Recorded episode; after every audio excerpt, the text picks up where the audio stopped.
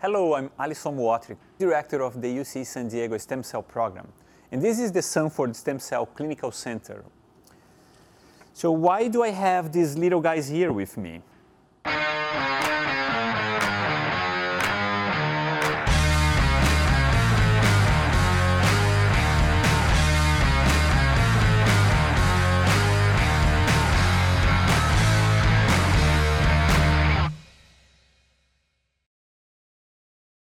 One of the future hopes for treating leukemia is using the cells that give rise to blood, hematopoietic stem cells.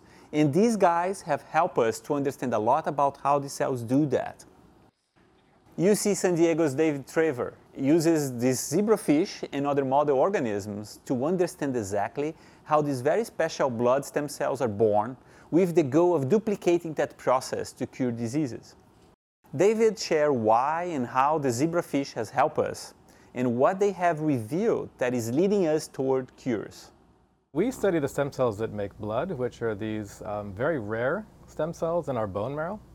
Despite their rareness, they have really impressive proliferative power. They can generate all of the hematopoietic lineages we have for our entire life. So the thought in the field is that leukemia and probably all cancers in general occurred due to mutations within these stem cells. Any one of those lineages can be transformed to give rise to leukemia. You can have T cell leukemia, B cell leukemia, there are granulocytic leukemias, myeloid leukemias, lymphoid leukemias. There's as many types of leukemias as there are lineages. So the gold standard treatment for leukemia is bone marrow transplantation, really the first stem cell uh, treatments in the clinic. This has been around since the late 1950s. When it works, it works great. If you have an identical twin, for example, then bone marrow transplantation can work exceptionally well.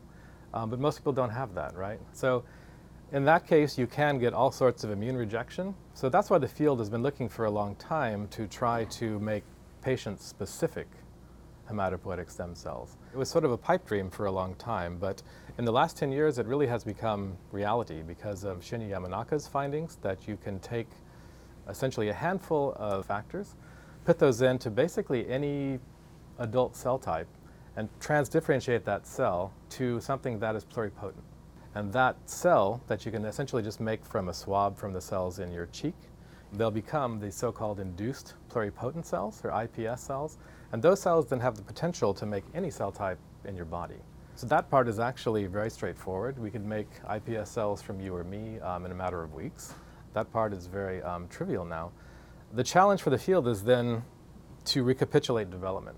So you can't transplant iPS cells by themselves because they're too naive, they're too immature, they don't know who they're supposed to be. So what you need to do is then take these cells in vitro and instruct them to become certain types of cells. There are liver stem cells, hematopoietic stem cells, neural stem cells.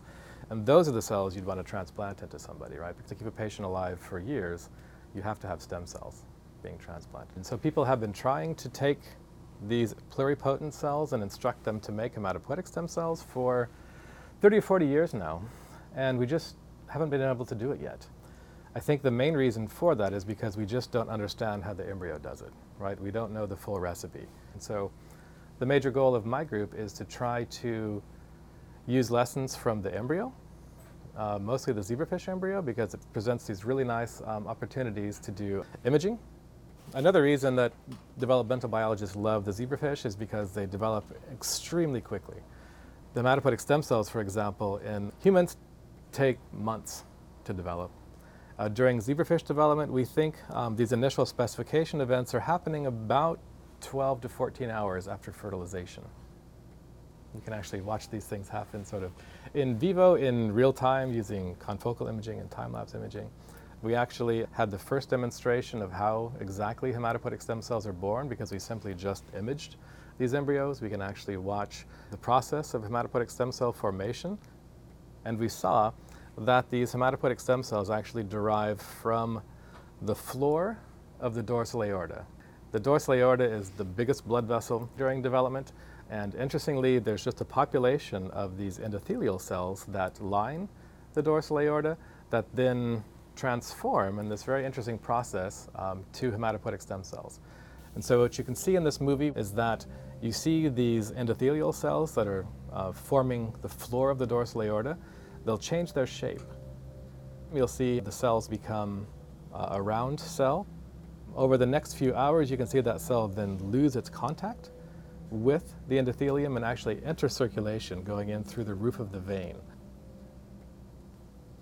Those hematopoietic stem cells would then go to the specialized structure in the tail where they'll start to differentiate and make adult blood cell types.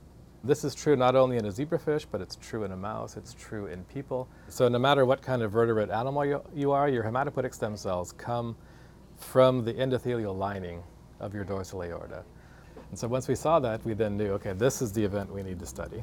This is the event we need to understand, because this is the first time we've actually been able to see the birth of a stem cell. And so what we've been trying to do since then is essentially roll the movie even further backwards to understand where those cells come from, right? And when do those cells know they're going to be that cell? So one of our goals in the lab is to know what factors are needed to make a stem cell, what order those factors are produced in, the relationships between those genetic hierarchies. We've made some surprising discoveries. During development, these cells make direct contact with the bottom of a structure called the somite. Uh, somites are these big chunks of tissue that are along the entire developing embryo. They later give rise to skeletal muscle, um, all of your vertebrae. The cells that are fated to go on to become the hematopoietic stem cells, they crawl and make direct contact with that sort of bottom face of the somite. If we can understand what the somite is doing, we can essentially just short circuit the process, take the factors we know that are key and add them to the cultures at the right time to try to push those cells to, to become the right lineage, basically. In this way, we've also discovered some other surprising things in the adult. If you get a wound, you make things like a tumor necrosis factor called TNF.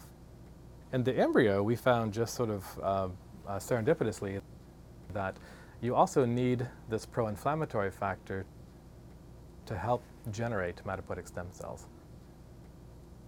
So we just have to understand what factors are needed, the order in which they're needed. Then we can try to, you know, essentially distill those factors to add to these culture systems to try to push those cells to the right place. And so the 10-year goal, basically, is to um, be able to make patient-specific stem cells. If you have leukemia, we want to be able to irradiate you or treat you to wipe out the leukemia, also wipes out your normal blood-forming system. So the idea is we would take the cell from your cheek, transduce it with these factors in a period of a couple of weeks, we can make your iPS cells. We can then take those iPS cells and generate your own hematopoietic stem cells that can then be put back into you. Make all again of those hematopoietic lineages you need and stick around for the rest of your life. So that, that's the goal. Patient-specific stem cell transplants.